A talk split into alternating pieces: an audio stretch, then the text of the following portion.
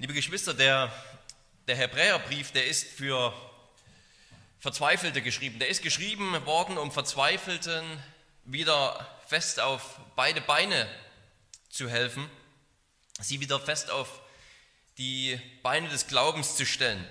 Und diese Zweifler damals, an die dieser Brief geschrieben wurde, die wurden für ihren christlichen Glauben verfolgt, während das Judentum wahrscheinlich damals keine Probleme hatten, äh, hatte.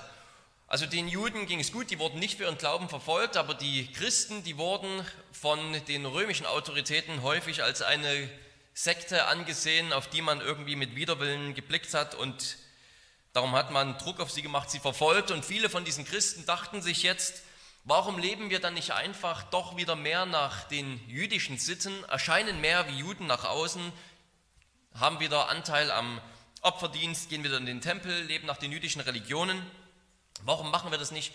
Da ersparen wir uns vielleicht dieses, diese Verfolgung. Und das Ziel des ganzen Hebräerbriefes und das Ziel dieses Abschnittes ist es, zu argumentieren, dass es unmöglich ist, jetzt wo Jesus erschienen ist, wieder zurückzukehren in das System des alten Bundes, in dieses alte System mit einem Opferkatalog, mit Priestern, mit einem Heiligtum.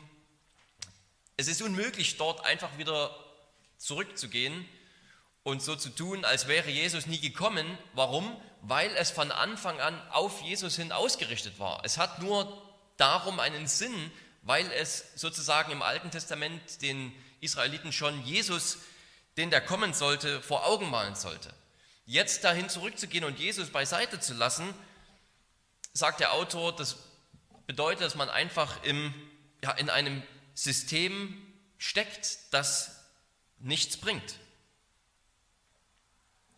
Warum sollte man, ohne ihn bringt es nichts, und warum sollte man, wenn man ihn hat, wieder zur Vorstufe zurückkehren? Das ist hier die Argumentation und in unserem Abschnitt zeigt der Autor uns anhand der Opfer, wie genau das aussieht, warum es eben nichts bringt, weiterhin diese Tieropfer darzubringen, die eben für den jüdischen Glauben im Alten Testament, wie wir es alles eben lesen, im zweiten Buch Mose, im dritten Buch Mose, wie es für sie typisch ist, er will argumentieren, warum es nichts bringt, dorthin zurückzukehren.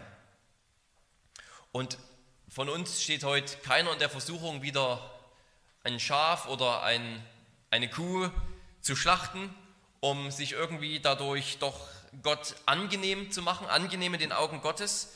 Aber trotzdem lernen wir durch diesen Abschnitt, durch diesen Text, auf alle eigenen Opfer, die wir Gott bringen könnten, zu verzichten. Jesus wird uns als derjenige vorgestellt, den wir haben sollen, den wir brauchen und der uns den freien Zugang zu Gott bringt. Es geht um den Zugang zu Gott. Den Zugang zu Gott im Gebet täglich, den Zugang zu Gott auch in seine neue Schöpfung, also was wir mit Heil, mit ewiger, ewigem Leben bezeichnen.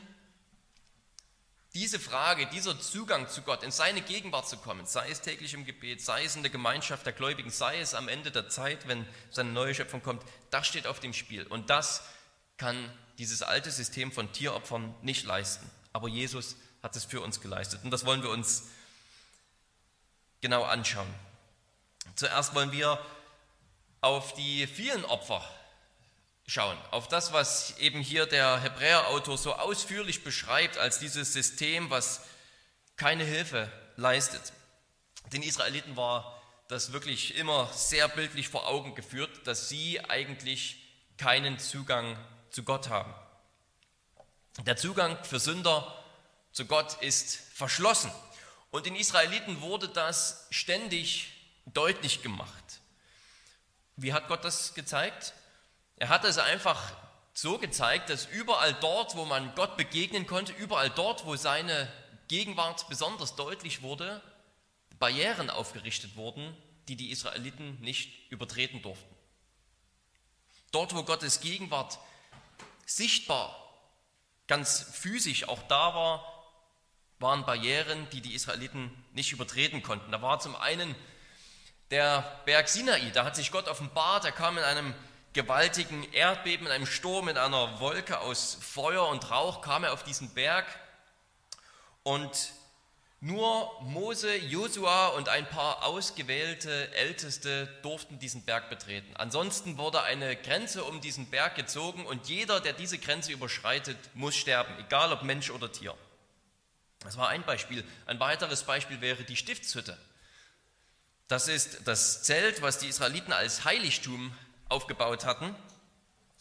Und, im, und ein Israelit durfte gar nicht in das Zelt rein, es sei denn, er war Priester. Und der innerste Raum dieses Zeltes, das sogenannte Allerheiligste, da stand die Bundeslade und da war auch Gottes Gegenwart ganz besonders zu sehen.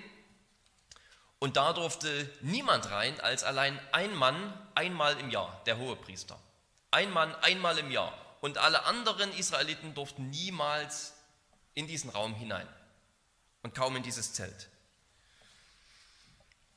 Also überall dort, wo die Gegenwart Gottes, sage sag ich mal, ganz besonders da war. Er ist natürlich allgegenwärtig, aber dort, wo er noch einmal ganz physisch auch gezeigt hat, kommt zu mir, erbittet Gnade von mir, dort hatten die Israeliten keinen Zugang. Und jetzt könnte man, jetzt könnte man natürlich denken, ja, aber wurden nicht genau dafür die Opfer eingerichtet? Hat Gott nicht genau dafür die Opfer gegeben? Na, einerseits ja und andererseits nein. Also durch ein Opfer durfte zum Beispiel dann der hohe Priester überhaupt erst in diesen allerheiligsten Raum hinein. Andererseits durfte er da auch nur einmal rein und sollte schnell wieder raus. Er durfte es sich dort drin nicht gemütlich machen. Er konnte nicht seinen Klappstuhl hinstellen und äh, sich dort hinsetzen. Er stand dort, hat seinen Dienst erfüllt und ist wieder rausgegangen. Und auch die anderen Israeliten durften in dieses Zelt nicht hinein, trotz der Opfer. Der Hebräerautor sagt, nein, die Opfer haben euch nicht tauglich gemacht, haben die Israeliten nicht tauglich gemacht für die Gegenwart Gottes. Die Tatsache, dass sie täglich opfern mussten, dass täglich Lämmer geschlachtet wurden, täglich Tiere geschlachtet wurden, weist doch darauf hin, dass diese Opfer keine Wirkung hatten sozusagen. Jahr für Jahr läuft in Israel dieser gleiche Rhythmus ab. Jahr für Jahr läuft wie ein Uhrwerk der ganze Katalog von Opfern ab, der ganze Katalog von, von Festen, wo überall geopfert werden musste. Und wenn Jahr für Jahr das gleiche abläuft, dann brauchen wir doch nur eins und eins zusammenzählen. Wenn immer wieder das gleiche abläuft, aber sich die Situation nicht bessert, dann merken wir daran, dass die Lösung nicht funktioniert. Auch nach Jahren von Opfern durfte immer nur noch ein Priester in das Allerheiligste rein. Und auch nach Jahren von Opfern mussten immer noch Opfer für die Sünden dargebracht werden. Das heißt doch, dass sie die Sünden nicht wirklich wegnehmen. Und dabei geht es hier, das ist vielleicht noch das Erstaunlichste daran, dabei geht es hier nicht einmal um die Heuchler. Ja, im Alten Testament, der kennt ihr das aus den Büchern der Propheten, da wurden häufig die Heuchler dafür angeklagt, dass sie im Grunde genommen diesen ganzen Opferritus einfach nur wie einen Automatismus behandeln. Sie sind mit dem Herzen überhaupt nicht bei der Sache. Ja, sie gehen zum Tempel, sie gehen zur Stiftshütte, sie bringen ihr Tier mit, sie lassen es schlachten, aber es tut ihnen weder leid, was sie getan haben, noch geht es ihnen darum, sich in Zukunft zu bessern. Es geht ihnen einfach nur um Pflichterfüllung. Es ist pure Heuchelei. Und ständig sagt Gott im Alten Testament, eure Opfer widern mich einfach nur an. Aber um diese Art von Missbrauch geht es hier nicht. Es geht hier um die Opfer, die so dargebracht wurden, wie Gott es wollte, die nach dem Gesetz dargebracht wurden, sagt der Autor. Er macht eine ziemlich radikale Aussage. Dieses ganze Opfersystem hat keinen Israeliten je von der Sünde reinigen können. Du kannst so viele Tiere schlachten, wie du willst. Aber dieser Zugang ins Allerheiligste, der bleibt dir verwehrt. Dieses System von fortwährenden Tieropfern kann die, die sich Gott nahen wollen, nicht vollkommen machen, sagt er in Vers 1. Und allen, die Gottesdienst feiern wollen, bleibt das Bewusstsein, ich bin ein Sünder.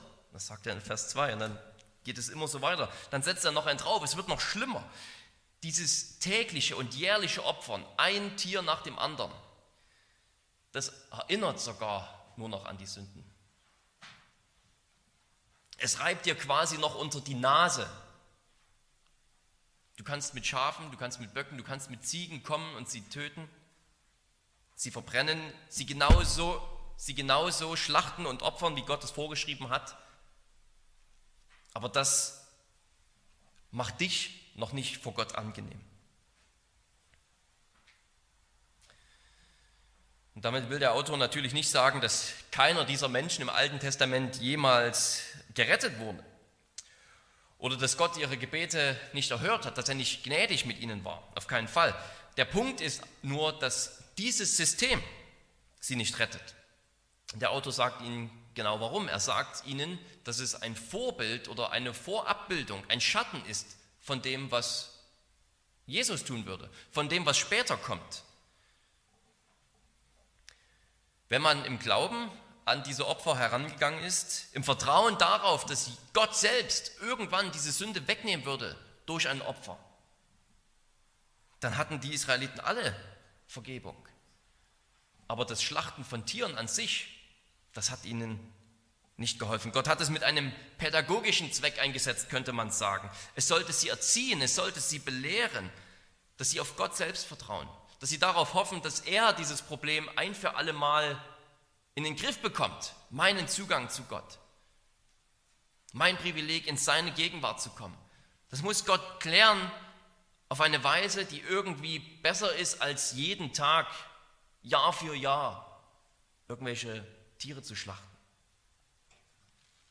Gott selbst muss die Sünden wegnehmen. Und das ist genau, was Gott getan hat. Das ist genau, was der Sohn Gottes getan hat, warum er Mensch wurde, damit er das eine Opfer bringt, was wir uns als zweites anschauen wollen. Damit er das eine Opfer bringt, das ein für alle Mal dieses Problem löst, was das Schlachten von Tieren nicht lösen konnte. Im Grunde genommen sollte uns das alles überhaupt nicht überraschen, dass das Töten von Tieren nicht funktioniert. Wir sind als Menschen Gottes Ebenbilder. Das ist das größte denkbare Privileg, was ein Geschöpf Gottes haben kann. Dass wir dazu berufen sind, ihn zu repräsentieren in seiner Schöpfung. Und keiner von uns wird dieser Herrlichkeit, die wir als Repräsentanten vor ihm haben sollten, gerecht. Wir lügen, wir denken Böses, wir sagen Böses, wir suchen unseren eigenen Vorteil. Das Gute, was wir tun könnten, um Gottes Herrlichkeit zu repräsentieren, das lassen wir liegen, das ignorieren wir. Wir drehen uns um uns selbst statt um Gott. Die Menschen, die leben in Rebellion gegen Gott. wie sollte da das Töten eines Schafes mich in Gottes Augen besser machen. Was kann denn das Schaf dafür, könnte man mal fragen. Oder anders gefragt, was kann es dagegen tun, dass ich ein Rebell bin? Der Heidelberger sagt es gut. Kann irgendein Geschöpf für uns bezahlen? Kann irgendein Geschöpf, kann, können wir irgendeinen Ziege, ein, ein Schaf, ein, eine Kuh opfern? Kann irgendein Geschöpf für uns bezahlen? Ein anderes als der Mensch? Nein, denn Gott will an keinem anderen Geschöpf strafen, was der Mensch verschuldet hat. Der Mensch hat es eingebrockt, der Mensch muss die Suppe wieder auslöffeln. Und da sagt der ewige Gott, der ewige Sohn Gottes, ich komme, um das zu tun. Ich komme in die Welt. Ich lebe dieses Leben, wie Gott es will. Ich lebe als ein Ebenbild Gottes, als ein Repräsentant Gottes, wie Gott es sich von Anfang an gedacht hat. Ein völlig gehorsamer Mensch, der bis zur völligen Selbstaufgabe tut, was Gott gefällt. Nicht nur irgendein Tier, was an unserer Stelle büßen muss, sondern ein Mensch wie wir aus Fleisch und Blut, der genau das getan hat, was Gott vom Menschen will nach seinem Willen zu leben. Der Autor zitiert hier Psalm 40, wo David prophetisch redet und wir hören der Stimme darin die Stimme des Sohnes Gottes selbst. Du hast mir einen Leib gegeben, sagt er zum Vater, und ich komme, um deinen Willen zu tun. Ich komme in die Welt, um dir gehorsam zu sein. Das ist seine innere Einstellung gegenüber dem Vater. Ich bin nicht gekommen, um meinen Willen zu haben. Ich bin gekommen, um deinen Willen zu tun. Dafür hast du mir einen Leib gegeben. Dafür wurde der Sohn Gottes Mensch. Das feiern wir im Advent, das feiern wir Weihnachten, das feiern wir jeden Gottesdienst.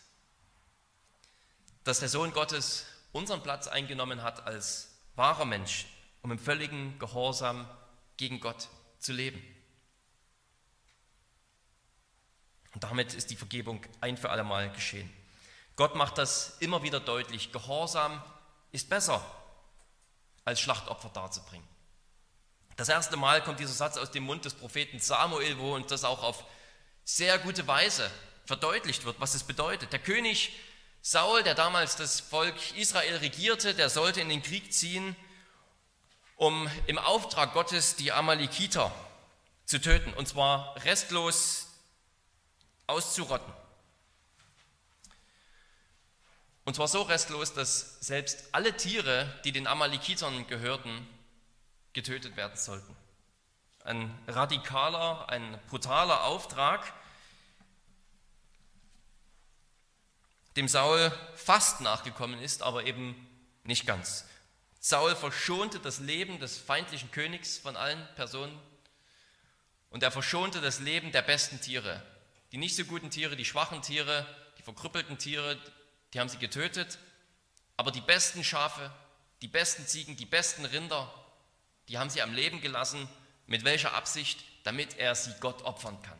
Damit er ein wirklich schönes Opfer für Gott darbringen kann. Und was sagt Samuel zu ihm? Samuel sagt, Gott will diese Opfer nicht. Er wollte, dass du diese Tiere tötest. Er wollte, dass du ihm gehorsam bist.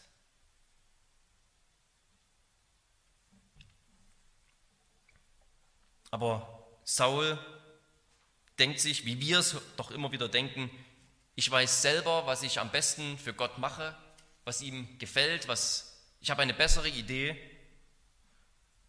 wie ich vor Gott leben kann.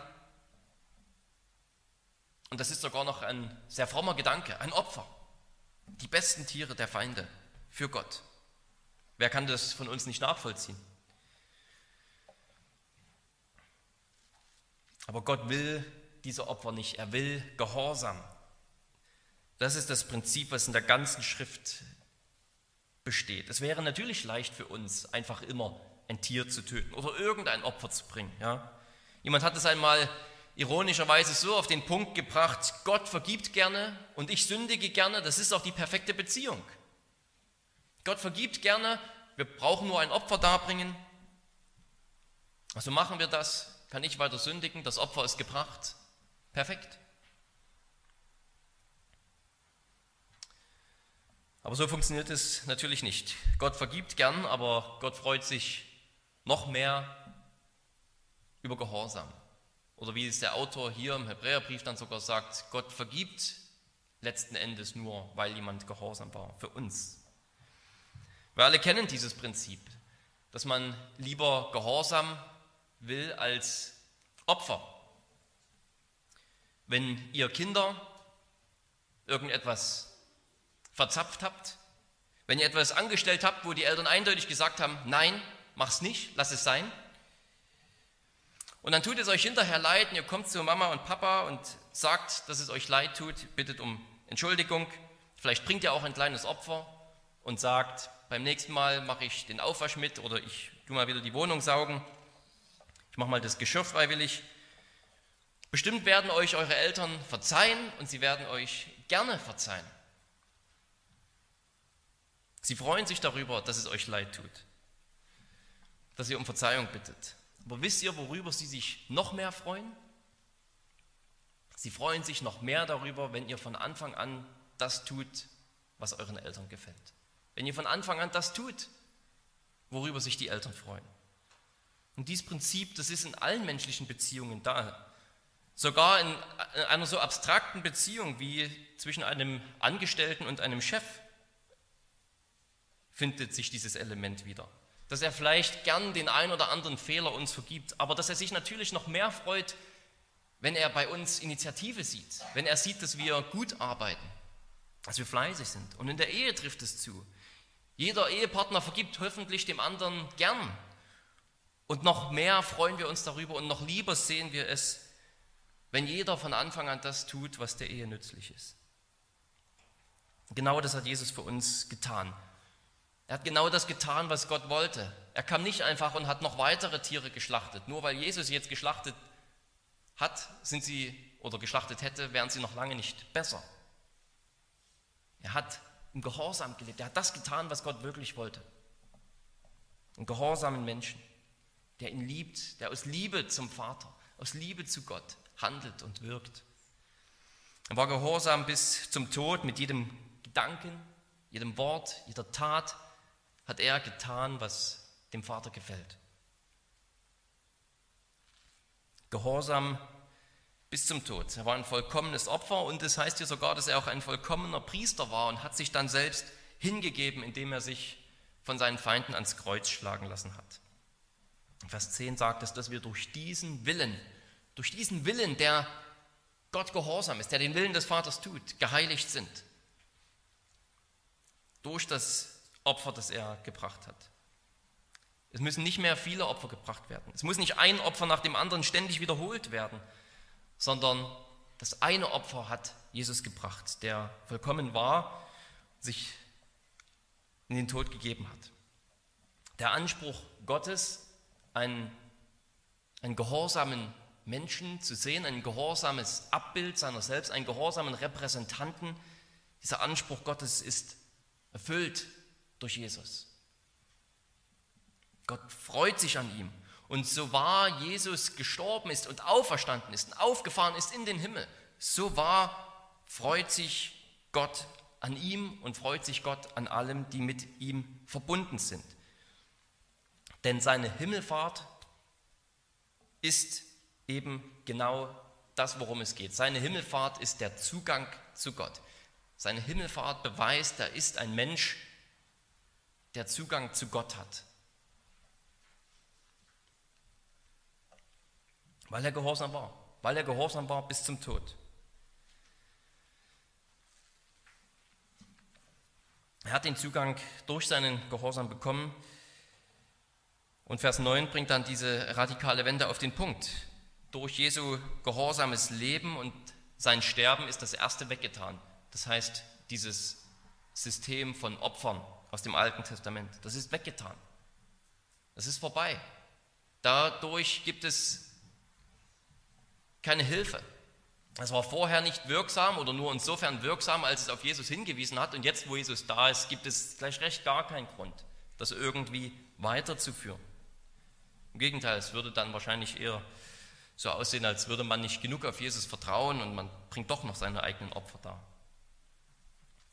Das erste ist weggenommen worden, dieses System von Opfern im Alten Testament. Und das zweite ist aufgerichtet. Der Wille Gottes ist aufgerichtet. Der Wille Gottes ist erfüllt ein neuer Bund wurde geschlossen durch das Blut Jesu. Und der freie Zugang zu Gott ist sicher. Der freie Zugang zu Gott ist aufgerichtet durch Jesus selbst. Jesus hat diesen freien Zugang zu Gott bekommen und nimmt uns auf diesem Weg mit, allen, die glauben. Und wir wollen uns zum Schluss diesen freien Zugang ansehen. Dritten Punkt. Sinnbildlich haben also die Tieropfer eigentlich gar keinen Zugang zu Gott gebracht. Aber als Jesus gestorben ist, als er am Kreuz gestorben ist, da ist dann tatsächlich bei seinem Tod der Vorhang, der im Tempel hing und das, diesen allerheiligsten Raum abgetrennt hat, zerrissen. Der Vorhang ist zerrissen und damit hat Gott kommuniziert, durch Christus, durch seinen Tod ist der Vorgang, ist der Zugang zu Gott frei. Und die Bedingung, an die es geknüpft ist sozusagen, ist, ist Glauben ist Vertrauen. Vertrauen darauf, dass Gott die höchste Freude an dem hat, was sein Sohn getan hat. Vertrauen darauf, dass die Freude Gottes an dem Wirken, an dem Leben, an dem Sterben seines Sohnes auch mir gilt. Ein Israeliter hat immer das Bewusstsein von Sünden gehabt, sozusagen. Er hat immer dieses Gewissen gehabt, sagt er, dass diese Tieropfer nicht die letzte Lösung sind, dass sie sie nicht sein können, dass Tieropfer den Menschen nicht gerecht machen können vor Gott. Seine Hoffnung war immer vorwärts ausgerichtet auf den, der einmal kommt, auf den, der einmal dieses letzte Opfer bringt. Aber alle, die glauben, die jetzt glauben und auf Jesus schauen, die wissen mit Gewissheit, dass Gott sie annehmen kann. Denn es gibt ja keine wiederholten Opfer mehr. Es wurde ein Opfer gebracht. Gott freut sich daran. Der Mensch hat Zugang zu Gott. Und das, was uns vor Gott unwürdig macht, was dich vor Gott unwürdig macht, das ist so wahrhaftig weg, wenn wir glauben, wie Christus wahrhaftig auferstanden und selbst aufgefahren ist in die Gegenwart Gottes. Das heißt, dir muss dein Gewissen nicht mehr zur Last werden. Dich darf dein Gewissen nicht mehr anklagen. Leider verbocken wir es immer wieder und vielleicht schleicht sich auch bei dir der Gedanke ein, dass es vielleicht doch irgendetwas gibt, was ich Gott bringen kann. Irgendetwas, was ich doch noch Gott tun kann. Irgendein kleines Opfer. Aber das sollten wir nicht denken. Das, was Gott wollte, das hat Jesus ihm gebracht. Obwohl wir als Nichtjuden nie dieses Opfersystem hatten, fallen wir doch in unser eigenes Opfersystem zurück. Ich habe es mal wieder versaut. Ich habe getan, was Gott nicht will. Ich habe getan, gesagt, gedacht, was seiner unwürdig ist. Was kann ich tun, um mich doch wieder besser zu machen vor ihm? Unsere Sünde, die muss uns leid tun. Das ganze Leben ist Buße. Und gleichzeitig sind wir als Gläubige doch ein für alle Mal geheiligt.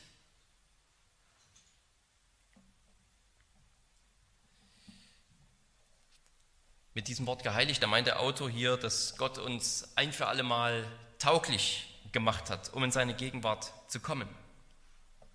Nachdem wir Jesu Stimme in Psalm 40 gehört haben, da hören wir dann noch einmal Gott durch die Stimme des Heiligen Geistes sprechen. In Vers 17, ich werde ihrer Sünden und Gesetzlosigkeiten nicht mehr gedenken. Und so kann ich euch sagen, der Gemeinschaft der Gläubigen, Gott wird deine Sünden, deine Sünden und deiner Gesetzlosigkeiten nicht mehr gedenken. Ich weiß nicht, mit was du heute hier sitzt, wofür dich dein Gewissen heute anklagt an diesem Sonntag. Aber ich weiß, es gibt kein Opfer, das du bringen kannst. Und es gibt kein Opfer, das du bringen musst. Denn Jesus hat dieses Opfer vollbracht und gebracht. Und durch dieses Opfer, das Jesus als vollkommener Mensch sich hingegeben hat, wird Gott dir deine Sünden nicht mehr vorhalten. Vielleicht hältst du dir sie selbst noch vor, aber du bist freigesprochen. Wir leben in einer Zeit, in der wir diese Freiheit leider noch nicht komplett erfahren, denn obwohl wir gerettet wurden, obwohl der Freispruch ausgesprochen wurde, müssen wir diese völlige Befreiung vom Einfluss der Sünde noch erfahren, da müssen wir noch komplett raus. Und darum ist es wichtig, dass wir uns gegenseitig ermuntern, gegenseitig ermutigen, im Glauben festzuhalten, im Glauben daran, dass das, was Jesus getan hat, wirklich dem Vater gefallen hat. Dass er mit vollkommener Freude auf das gesehen hat, was Jesus getan hat. Und dass das so wahrhaftig mir gilt, wenn wir darauf vertrauen. Und wenn du heute hier bist und du hast vielleicht nichts mit Jesus zu tun, dann kann ich nur sagen, dass dich dein Gewissen zu Recht anklagt. Denn du bist nicht geheiligt. Du kannst dich Gott nicht nahen. Aber auch für dich gibt es kein Opfer, das du bringen kannst, kein Opfer, das du bringen musst. Denn Jesus ist dieses Opfer, wenn du es mit gläubigem Herzen annimmst. Wenn du darauf vertraust, dass auch du wegen Jesus und nur wegen ihm zu Gott darfst. Aber mit einem letzten Gedanken möchte ich noch abschließen, denn es gibt doch noch etwas, was ihr Gott bringen könnt. Ein Opfer, das ihr Gott bringen könnt. Kein Opfer, das euch den freien Zugang zu Gott verschafft, denn das hat Jesus getan, sondern ein Opfer derer, die den freien Zugang zu Gott haben. Das ist das Opfer des Danks, das Opfer der Anbetung, das Opfer des Gehorsams. Der Hebräerbrief endet fast mit dieser Aufforderung in Kapitel 13, Vers 15. Lasst uns durch Jesus beständig Opfer des Lobes bringen. Das ist die Frucht der Lippen, die seinen Namen bekennen. Und vergesst nicht Gutes zu tun und den Bedürftigen an euren Gütern Anteil zu geben, denn solche Opfer gefallen Gott. Das sind keine Opfer mehr, mit denen wir uns den Zugang zu Gott verschaffen. Das ist unmöglich, aber es ist ja auch getan durch Jesus. Es ist das Opfer derer, die glauben. Es ist das Opfer derer, die ihn lieben. Das Opfer derer, die ihm danken.